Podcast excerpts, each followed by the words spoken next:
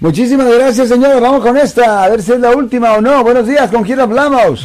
Aló, buenos días. Buenos días, ¿cómo está usted, señor? ¿Cómo está? ¿Cómo está, señor?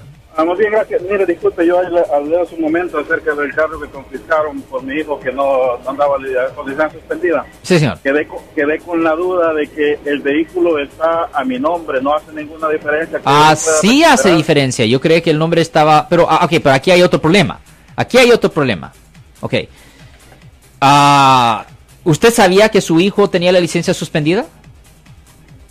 Sí. Ok. Sí, de, de hecho, la realidad yo yo le dije que incluso le quité la llave y todo y él no sé cómo agarró otra llave y andaba manejando el carro. Ok, porque tenemos un poco de dilema aquí. Usted teóricamente sí pudiera tratar de sacar el carro, porque está bajo el nombre suyo. Pero, hay un pero, hay un gran problema.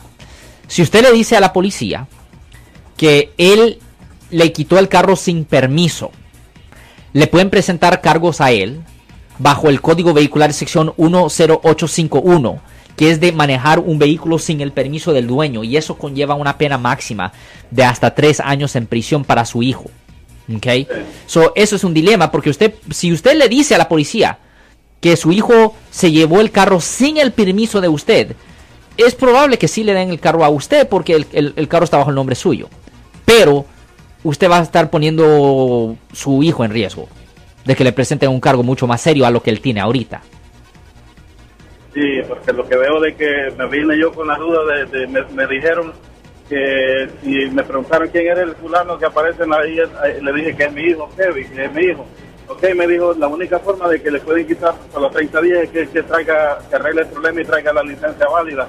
Pero después me quedé pensando, si el vehículo está a mi nombre, él no tendría por qué llevar a presentar licencia válida. Ya, Porque- eh, la- exactamente. E- Ese es el punto. Es que si el vehículo está bajo su nombre, simplemente si usted presenta su licencia, eh, está perfectamente bien. Pero el problema es que ah, su hijo puede tener problemas adicionales porque ellos le van a preguntar si el muchacho se llevó el vehículo con su permiso o no. Porque ahí usted lo pone dilema a usted también. Porque obviamente si si usted le dio a una persona con la licencia suspendida permiso de manejar el vehículo, sabiendo que la licencia de él estaba suspendida, le pueden presentar cargos a usted.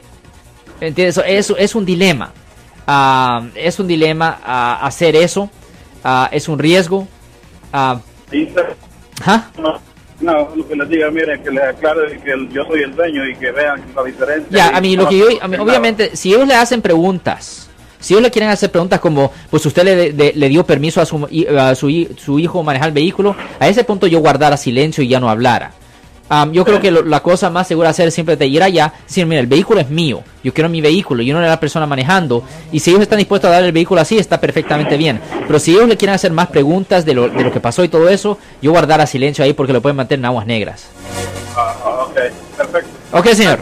Oye, oye, ten buen día, Muchas señor. gracias. Yo soy el abogado Alexander Cross. Nosotros somos abogados de defensa criminal. That's right. Le ayudamos a las personas que han sido arrestadas y acusadas por haber cometido delitos. Si alguien en su familia o si un amigo suyo ha sido arrestado o acusado, llámanos para hacer una cita gratis. Llámenos para hacer una cita.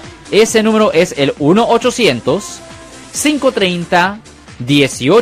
800 530 1800. Estamos aquí en toda la área de la Bahía.